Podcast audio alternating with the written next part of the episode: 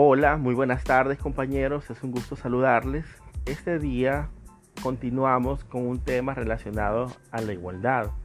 Se denomina prohibiciones concretas de discriminación y tiene que ver con aquel listado taxativo que hace la ley, la constitución, de aspectos a los cuales se les prohíbe a la norma jurídica, se le prohíbe al legislador, al juzgador y así como al ejecutivo tomar decisiones basadas en esos factores, como el sexo, como la raza, como la religión. Son estos factores un terreno histórico donde, donde se han jugado en diferentes momentos etapas discriminatorias. Es decir, la constitución reconoce que hay un arraigo discriminatorio en la sociedad. Es decir, la sociedad históricamente ha discriminado a ciertos sectores.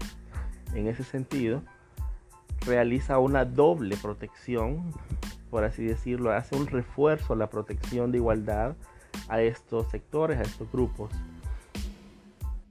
Y se compromete a que en caso de decidir, por ejemplo, un juez entre otorgar una medida o no a un hombre, a una mujer, a una persona indígena que, se autodenomine indígena, por ejemplo, ciertas comunidades autóctonas en Izalco o en Aguizalco, por decir algo, y una persona del municipio, de la ciudad o de San Salvador, cuando le toque tomar una decisión, cuando toque legislar, tendrá que tener en cuenta ese factor, es decir, no podrá ser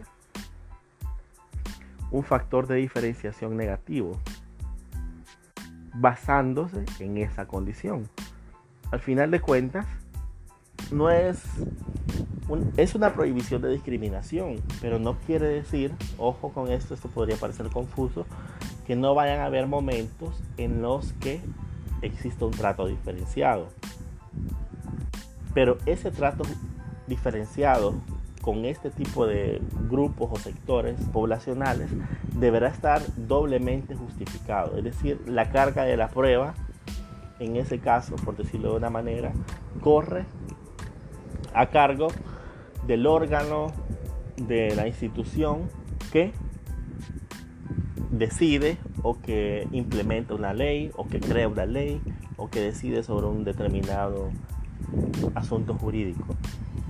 Es decir, deberá probar que en su decisión, que en la norma jurídica creada, en el caso del legislativo, no ha discriminado de manera consciente o inconsciente a uno de estos grupos que señala la Constitución. Como digo, es una protección doble, es decir, si pasa un aspecto discriminatorio con uno de estos sectores poblacionales, te voy a vigilar.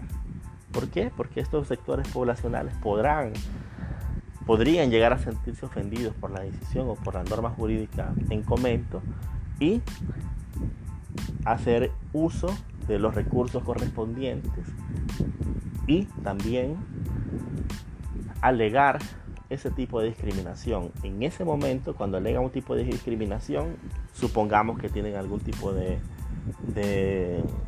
de, indicio de que hay discriminación, pues corresponderá al órgano que emitió la, la orden o la ley o la decisión jurídica o administrativa que probar que para nada ha basado su decisión o la ley creada en un aspecto diferenciador por cuestión de raza, de sexo, de ideología política, etc.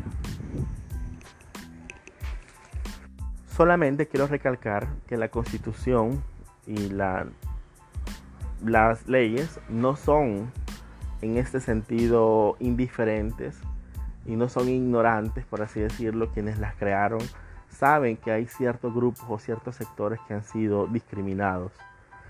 Y esto las prohibiciones concretas de discriminación, si es, ustedes podrán encontrar en el libro Educación Plena en Derechos Humanos, en los distintos modelos, por ejemplo, en la Declaración Universal de los Derechos del Hombre y el Ciudadano, así como en la Constitución francesa de 1795, que creo que se plasma dentro del libro, podrán encontrar las prohibiciones de discriminación. Es decir, esta prohibición de discriminación también es una herencia directa de la Revolución Francesa y de la universalización de los derechos, así como de su positivización. Este es el primer tema de este día. Cualquier consulta la pueden hacer al chat.